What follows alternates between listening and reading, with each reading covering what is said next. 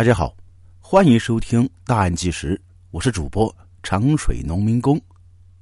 二零一六年四月十五号的清晨，当时黑龙江省七台河市就幺二零急救中心接到电话，赶往新兴区北岸新城小区。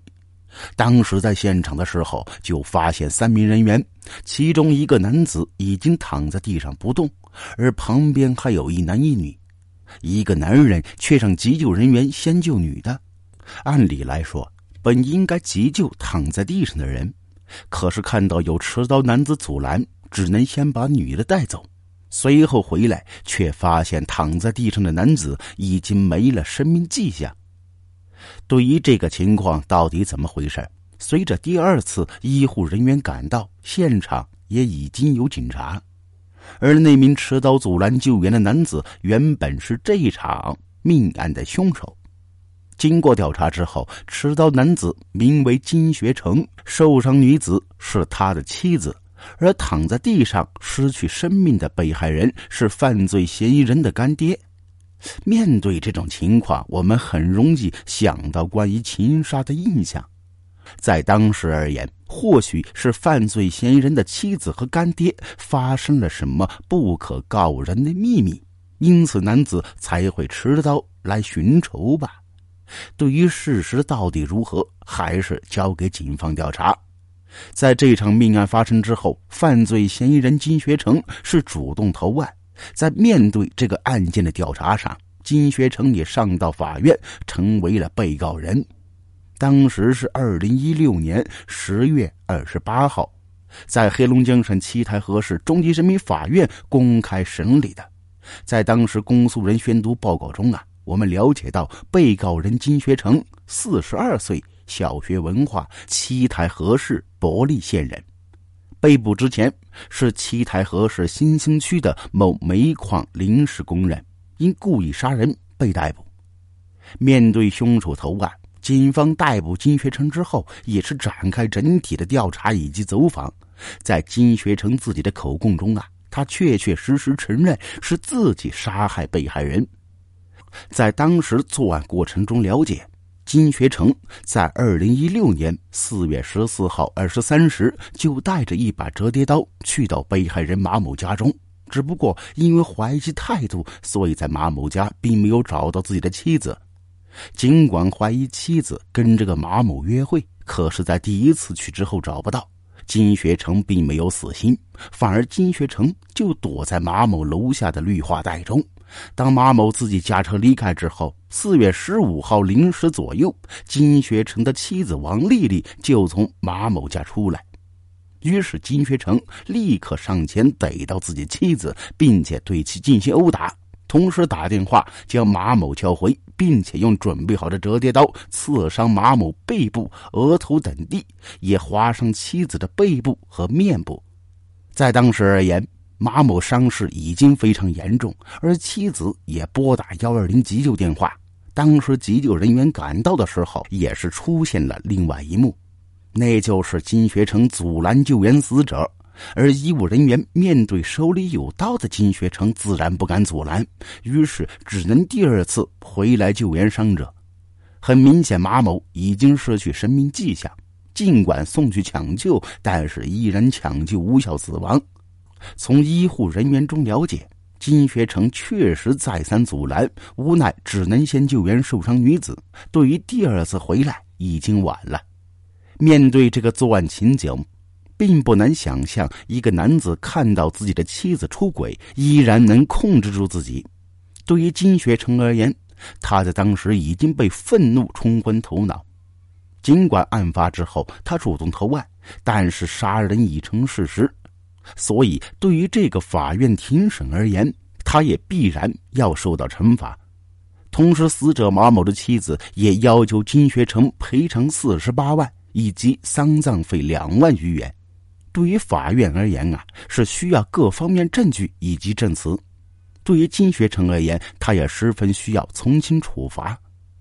可是面对审判长提问，这一场惨案到底是如何发生的？是不是有意准备的一场刺杀？谁会随身携带凶器呢？在更详细调查中了解，金学成当时也不过是四十一岁，家中还有一位读高三的十九岁女儿，还准备考大学呢。可是金学成为什么没有想过自己的女儿还要弄出这场悲剧呢？就这样，金学成口述自己和干爹马某的事儿。原来所谓的干爹马某就是金学成的干爹，自己的妻子也是跟着认识的。当时马某。比金学成年长十岁左右，而工作也是马某帮忙找的。马某跟矿长比较熟，所以金学成在马某手下干活，一个月也挣了不少钱。平常两家人呢也经常出去玩，平时就称马某为干爹，平常还借干爹的钱。有时候两人也出去赌博什么的，他们之间也建立了债务关系。在马某妻子看来。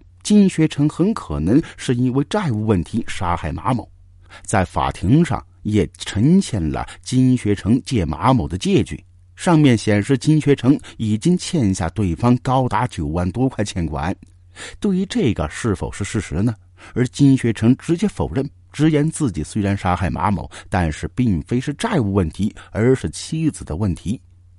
面对证据各方面的了解，金学成也是很难过的回忆当天晚上的事儿。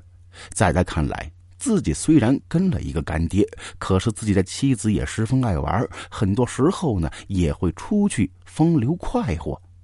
作为一个男人的金学成自然不喜欢妻子这个样子，但是只要妻子没有做对不起自己的事儿，他还是能忍的。就在案发前的晚上。金学成自己不想上班，跟着别人一起出去喝酒玩乐，差不多在十一点半的时候就回家。而他给自己妻子打电话的时候，显示已经关机。在金学成喝了酒的状态下，他的怀疑越来越重，因为他想到马某当时有人打电话给他，询问自己有没有上班。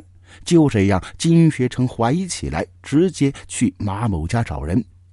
之后就是上面所说的，刚开始没找到，就躲在绿化带中等候了大半个钟头，发现妻子就是从马某家中出来的。就这样，这怒火中烧的金学成殴打自己的妻子，随后叫回马某开始行凶。他也从身上掏出自己随身携带的折叠刀。面对妻子出轨的事实，金学成加上喝了酒，因此情绪各方面都控制不住。所以就造成这场悲剧的发生。金学成杀人是否是有意而为呢？从调查中了解，金学成是随身都带着一把折叠刀的。从这边了解的话，他是不是有意进行这场犯罪呢？金学成本人否认是有意。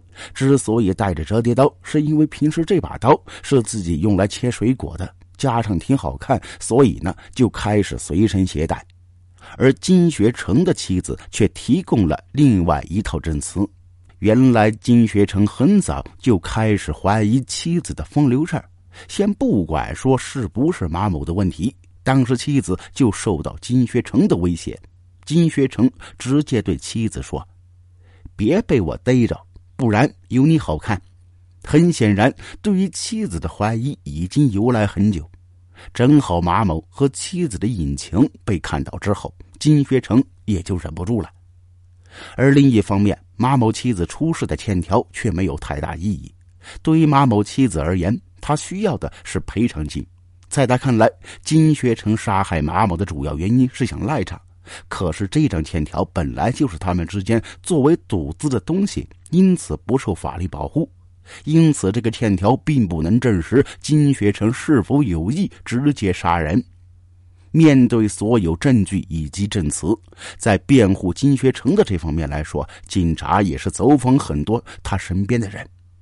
在金学成的朋友以及同事看来，他的为人平时是比较忠厚的，在各方面表现也良好，大家也都知道事发有因，因此对于金学成而感到惋惜。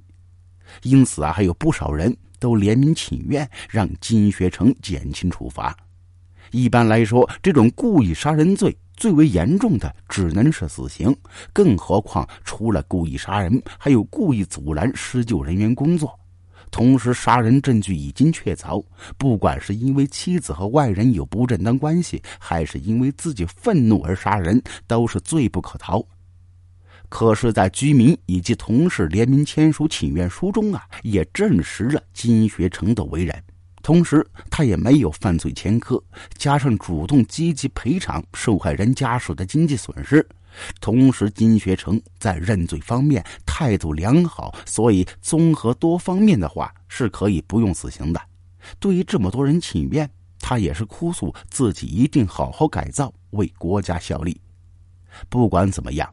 金学成因妻子和被害人有不正当男女关系，与被害人厮打，直至被害人马某死亡，构成故意杀人罪，并且对于请愿书以及犯罪之后的良好态度，并不能用于从轻处罚，因此最终被判处无期徒刑，剥夺政治权利终身，并且赔偿二十四万六千三百四十元。对于一个人而言，违法犯罪是不可行的。对于妻子出轨这件事儿，也是让他走上悲剧的道路。所以，从这件事上，我们都需要做一个理智的人。